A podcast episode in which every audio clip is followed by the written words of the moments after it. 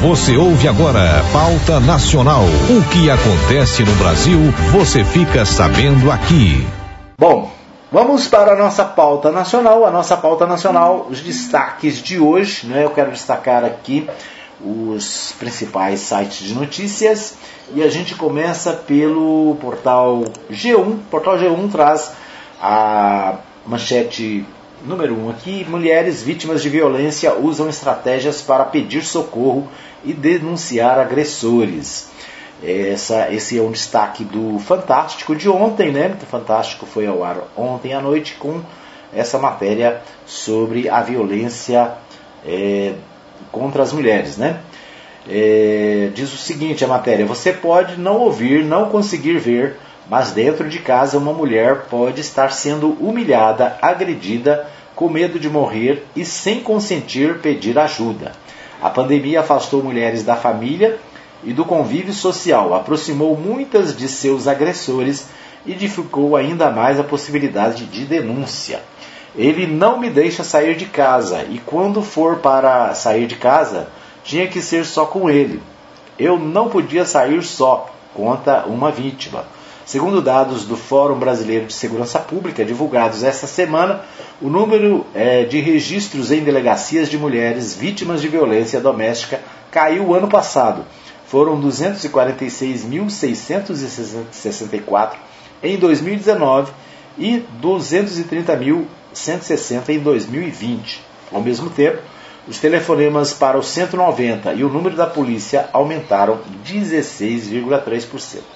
Mas muitas mulheres são impedidas pelo agressor de pegar no celular e precisam encontrar um outro meio de pedir socorro.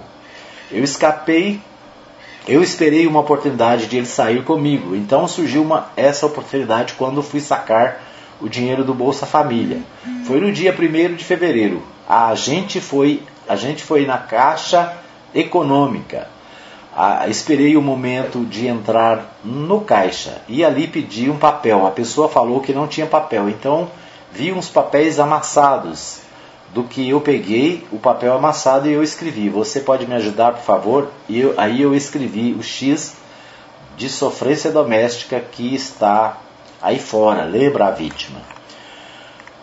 Para ajudar mulheres com dificuldade de denunciar os agressores, a Associação dos Magistrados Brasileiros criou a campanha Sinal Vermelho contra a Violência Doméstica. E como funciona?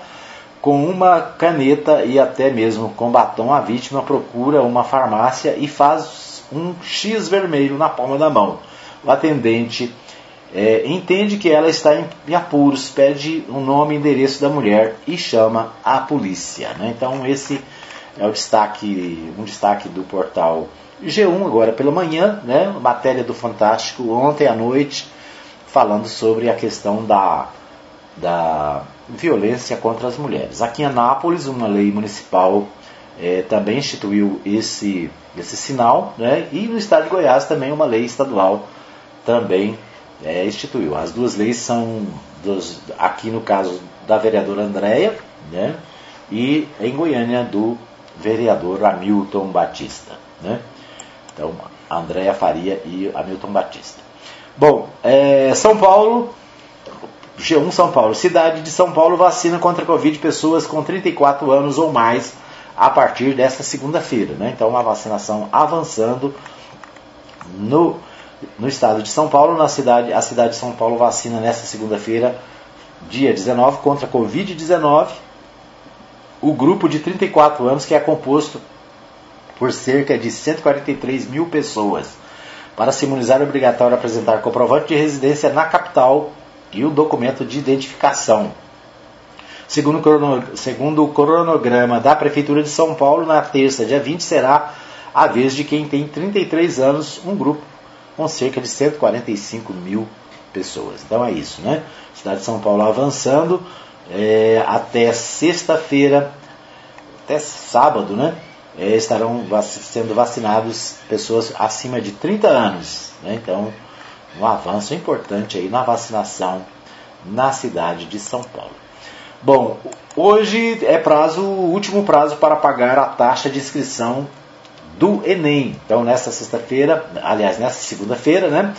É, você que está fazendo o Enem precisa pagar a inscrição. Sem o pagamento, a inscrição não é concluída e não é possível fazer a prova. Então, é, o portal G1 traz aqui um passo a passo de como fazer o pagamento do seu é, da sua inscrição no Enem, tá bom?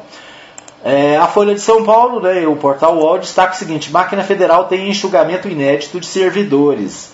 A máquina pública federal clássica do, no Brasil, que inclui ministérios, fundações, agências reguladoras, além de órgãos tradicionais como INSS, IBGE, IBAMA, INCRA, entre outros, passa por uma fase inédita de enxugamento. A taxa de reposição dos funcionários que se aposentam é a menor da, da série histórica. Na média dos três últimos anos, apenas 11,6 mil é, novos servidores foram contratados. Participam hoje dessa engrenagem 208 mil servidores públicos estatutários.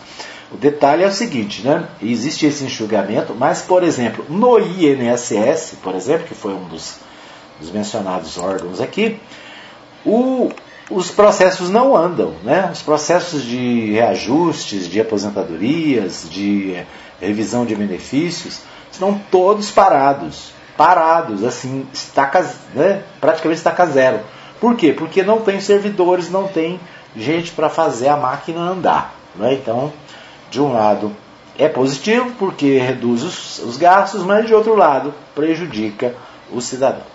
O portal UOL também destaca: CPI investiga suspeita de propinas de até 296 mil mensais na saúde a denúncia de pagamentos irregulares mensais de até 296 mil a políticos e servidores ligados, ligados ao Ministério da Saúde será foco de uma nova linha de investigação da CPI da Covid. Suposto esquema mensal de propina que teria começado em 2018 com a previsão de durar cinco anos e foi denunciado por uma ex-servidora da pasta. Foi discutido em uma reunião de senadores independentes e da oposição feitas no dia 6 de julho, numa terça-feira na casa de Omar Aziz, presidente da comissão. Né? A comissão está de recesso, duas semanas de recesso, mas a comissão deve voltar nos, na, nos próximos dias aí a se reunir. Né? Muito bem, esses os nossos destaques do nosso da nossa pauta nacional. Você ouviu Pauta Nacional. O Brasil é notícia na Mais FM.